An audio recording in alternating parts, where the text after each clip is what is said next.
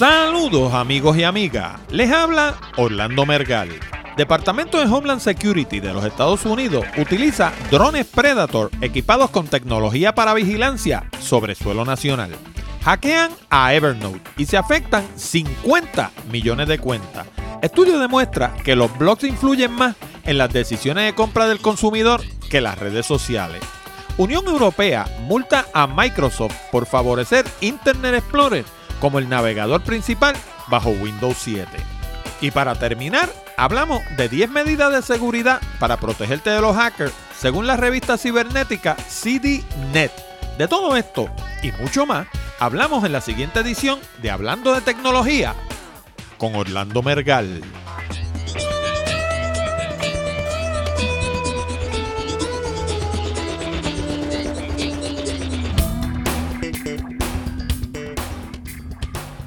Saludos nuevamente, amigos y amigas, y bienvenido a una nueva edición de Hablando de Tecnología con este que les habla, Orlando Mergal. Este programa llega a ustedes como una cortesía de Accurate Communications y sus cursos online titulado El resumen perfecto y la entrevista perfecta.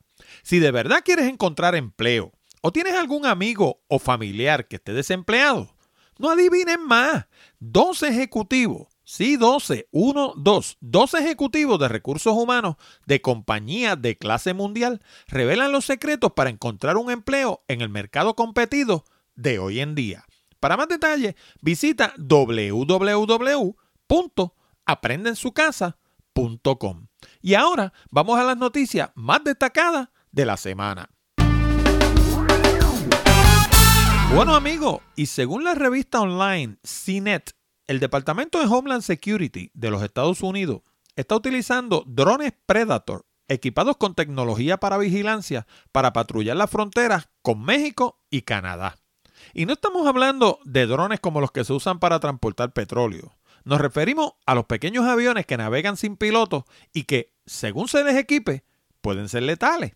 Según la noticia de CINET, los drones Predator que está utilizando Homeland Security están equipados con tecnología que les permite saber si una persona está armada.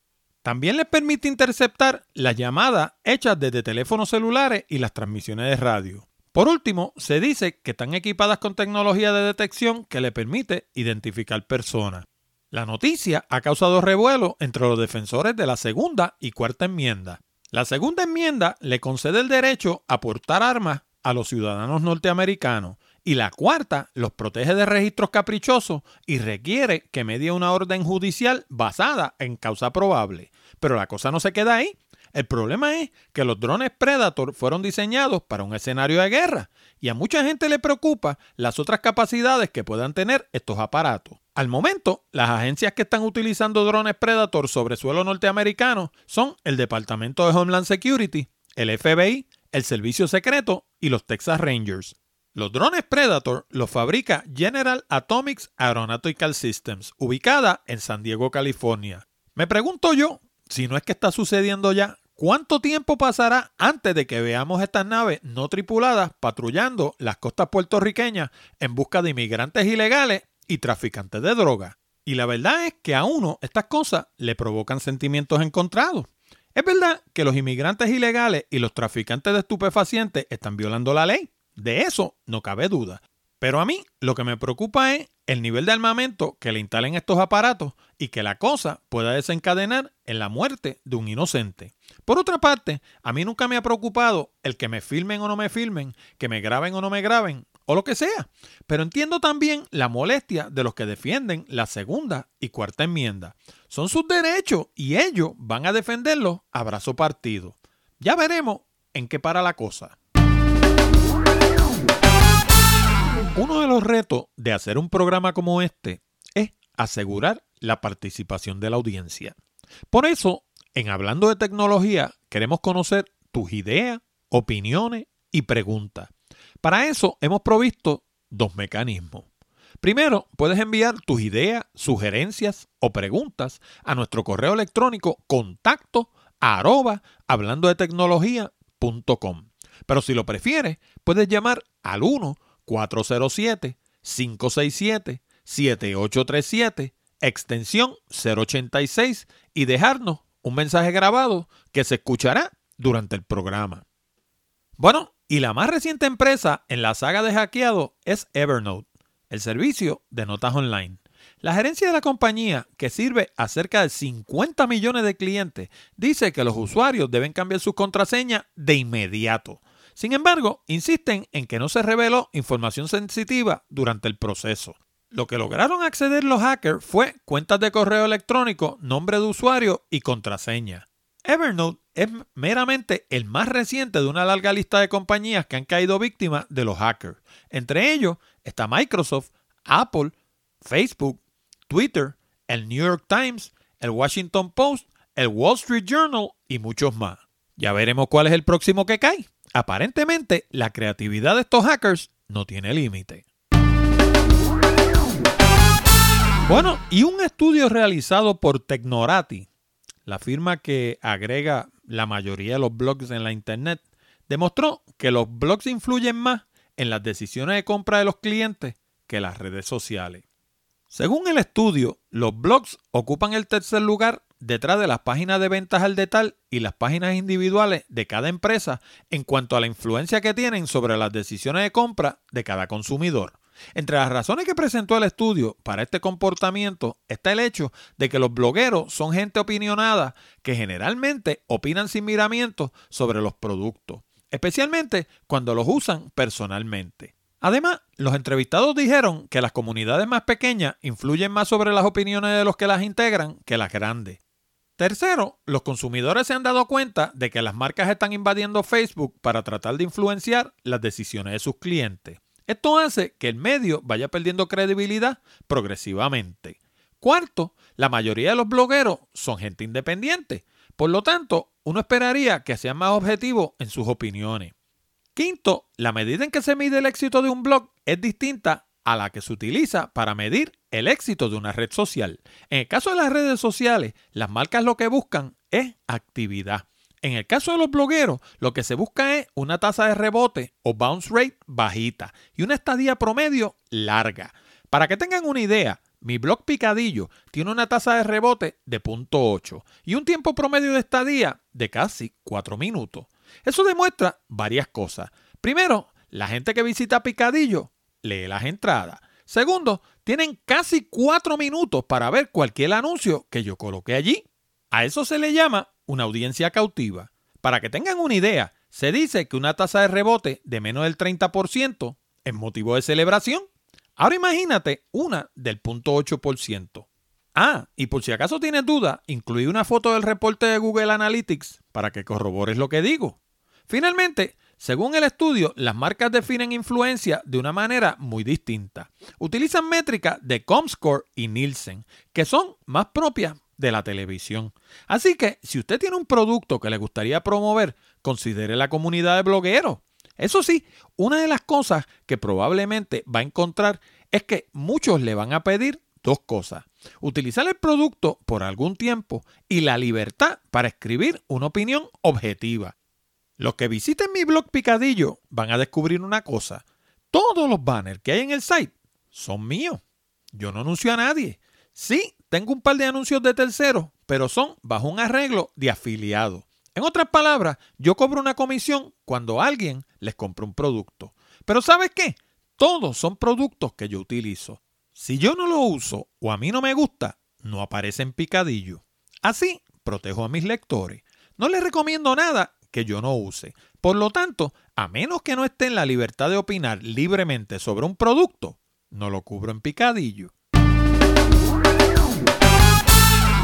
Antes de seguir adelante, déjame hablarte un momento de los nuevos sitios en los que puedes encontrar hablando de tecnología.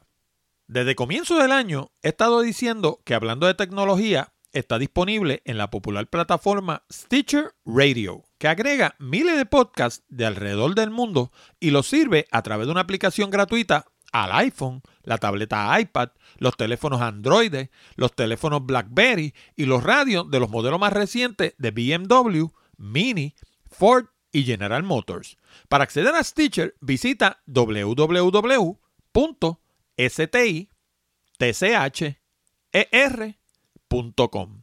De nuevo, www.stitcher.com. y obtén la aplicación para tu tableta o teléfono inteligente. Pero ahora estamos en dos agregadores más. Recientemente nos llegó noticia de que estamos en la popular plataforma TuneIn, que agrega sobre 70.000 estaciones de radio y podcast de todas las esquinas del planeta. La dirección es bien fácil, www.tunein.com. De nuevo, www.tunein.com. Y ahora también estamos en Miro, miro.com, el agregador que nos faltaba para estar en todos los agregadores más importantes del planeta. La dirección es www.miro.com. De nuevo, www.miro.com. Ahora sí que tienes muchas más opciones para escuchar hablando de tecnología. Bueno, y la Unión Europea acaba de multar a Microsoft por favorecer Internet Explorer como el navegador principal para Windows 7. La multa llega porque el gigante de la informática falló en ofrecer una variedad de opciones a sus usuarios en cuanto al navegador de Internet. En el 2009, la Unión Europea le exigió a Microsoft que le ofreciera opciones a sus usuarios en cuanto al navegador que usarían para explorar la Internet. Y en el 2010 la compañía cumplió con esa demanda añadiendo una ventana en la que el usuario podía seleccionar el navegador de su preferencia. Pero con la llegada de Windows 7 la ventana misteriosamente desapareció. Como consecuencia del incumplimiento, la Unión Europea acaba de multarlos por la cantidad de 731 millones de dólares. Por su parte, Microsoft se disculpó de inmediato, pero eso no fue suficiente para frenar la multa. El año pasado, Microsoft tuvo que pagar un billón de dólares a la Unión Europea por impuestos atrasados y según los expertos se espera que pague esta multa de igual manera. En lo personal, yo utilizo Windows muy poco y los usuarios de Macintosh usamos primordialmente Safari, que es el browser propietario de Apple, y Firefox, que lo produce la gente de Mozilla. Cuando uso Windows 7, uso Internet Explorer a veces, pero la verdad es que la nueva versión 9 no me gusta para nada. Inclusive muchas páginas que yo sé que están bien hechas sencillamente no se ven con Internet Explorer 9. Gracias a Dios que existe Firefox y Chrome para Windows. En este momento me gustaría hacer una pequeña pausa para recordarte algo bien importante. Hablando de tecnología, solo se transmite a través de la Internet. Así que tu opinión es importante. Si te gusta este programa y quieres que continúe, visita nuestra página en iTunes y añade tus comentarios en la sección de Rate This Podcast. Es bien fácil. Una vez estés en la aplicación de iTunes, todo lo que tienes que hacer es darle clic al botón que lee Podcast, escribir hablando de tecnología en la ventanilla de búsqueda que va a aparecer en la esquina superior derecha, hacer clic donde lee Rate This Podcast y escribir tu comentario. Si eres de las personas que escuchan el programa directamente en la página www tecnología.com todo lo que tienes que hacer es darle clic al botón que lee suscríbete en iTunes y te va a llevar al mismo sitio. Recuerda, tu recomendación es importante. Y para terminar, la revista digital CDNet nos ofrece 10 medidas de seguridad para protegernos de los hackers. Este es un tema que yo he cubierto en numerosas ocasiones, tanto en Hablando de Tecnología como en mi blog Picadillo. Sin embargo, a la luz de los acontecimientos de la semana con la página de Evernote y el hecho de que los hackers no tienen límite en sus maneras de violar nuestro sistema, pensé que sería útil pasarle por encima a las 10 sugerencias de CDNet. La primera sugerencia de CDNet es que utilices una aplicación antiviral. Yo personalmente utilizo NOD32 para las PC y Cybersecurity para las Mac. Ambas las produce una compañía alemana que se llama ESET y la dirección de internet es eset.com. E-S-E-T.com. Y antes de que lo preguntes, no, no somos afiliados, no me gano nada con recomendarte este programa. Lo único es que yo lo utilizo en todas mis máquinas. Yo tengo solamente dos instalaciones de Windows que están instaladas en una máquina virtual encima de mis Macintosh. Físicamente yo no tengo PCs ninguna, pero aún esas instalaciones de Windows yo le tengo un programa antiviral y ese programa se llama Node 32, NOD 32. La versión de Mac, como te dije, se llama Cybersecurity para Mac. ¿Qué tiene de bueno estos programas? Pues bueno, primero son súper efectivos, los actualizan continuamente y no te ponen la máquina lenta. Inclusive cuando se los instala la máquina no te das ni cuenta que están ahí. Ellos se actualizan solo, mantienen todo su catálogo de, de, los virus al día y no te das ni cuenta que están ahí. Cuando único te das cuenta es si instalas, por ejemplo, una memoria USB que esté contaminada o pones un CD que contenga un archivo que está contaminado o tratas de bajar un archivo contaminado de la internet, de inmediato te sale una pantalla, una ventana en la pantalla advirtiéndote de que estás introduciendo un virus al sistema. De lo contrario, ni te enteras que están ahí. La segunda sugerencia de CDNet es que actives el firewall en todas tus computadoras. El firewall es un programa que trabaja dentro de tu sistema operativo que lo que hace es aislar tu computadora del mundo externo. Permite que la comunicación hacia afuera salga como tú quieras, pero de adentro hacia tu máquina está controlada. Solamente entra lo que el firewall permita. Y eso evita, por ejemplo, que personas malintencionadas entren a tu sistema a robar archivos. ¿Por qué? Porque en algunos casos sencillamente no ven ni que la máquina está ahí y en otros casos si es que la ven, no pueden entrar como quiera. La tercera sugerencia es que mantengas tu sistema y tus aplicaciones al día. Y esto es especialmente importante en el mundo de Windows. Las máquinas Windows continuamente se comunican con Microsoft para bajar lo que ellos le llaman palchos o, o los updates al sistema. Y continuamente están manteniendo ese sistema a prueba lo más que pueden, ¿verdad? A prueba de hackers. Y si tú mantienes tú, si tú no, tú le apagas ese feature a tu sistema y no dejas que se actualice automáticamente, estás abriendo la puerta a que te invada algún hacker o te instalen algún virus en tu máquina. En el caso de las Macintosh funciona de manera similar. Lo que pasa es, no es que las Macintosh estén inmunes a los virus como mucha gente piensa. A las Macintosh también le dan virus. Pero lo que pasa es que en el mundo hay muchas más PC que lo que hay Macintosh. Por consiguiente, la gente que produce virus prefieren infectar máquinas Windows y no máquinas Macintosh, sencillamente porque hay más máquinas Windows que máquinas Macintosh. La próxima sugerencia de CDNet es que nunca descargues aplicaciones pirateadas o craqueadas. ¿Por qué? Porque muchas de estas aplicaciones lo que hacen es que son portadoras de virus. Cuando bajas la aplicación, tú piensas que estás haciendo la gran cosa porque no pagaste los 400 o los 500 dólares que te valía, por ejemplo, la instalación de Illustrator de Adobe o los 800 dólares que te valía Photoshop, pero resulta que instalaste un virus en tu máquina y entonces te roban tu información financiera, tu información personal, te hacen un, robo de persona, de, ¿cómo se llama?, de identidad y entonces mira a ver cuánto te economizaste de verdad. Cuando vienes a ver, está fastidiado. Así que lo, lo mejor es no bajar aplicaciones pirateadas o craqueadas. Lo próximo, no le des clic a los pop-up que nos dicen que tenemos un virus en nuestra máquina, porque eso es una de las formas más fáciles de instalar un virus en tu máquina. Eso se llama ingeniería humana. Ellos lo que hacen es, los hackers estos, lo que hacen es que te crean urgencia, te crean inseguridad. Te dicen, oh, detecté un virus en tu máquina, tienes que apretar aquí para resolverlo seguida. Y cuando aprietas, en lugar de estar resolviendo algo, lo que estás haciendo de verdad es instalando un virus que tú no tenías, pero tú mismo, con tus acciones, le estás abriendo la puerta al hacker.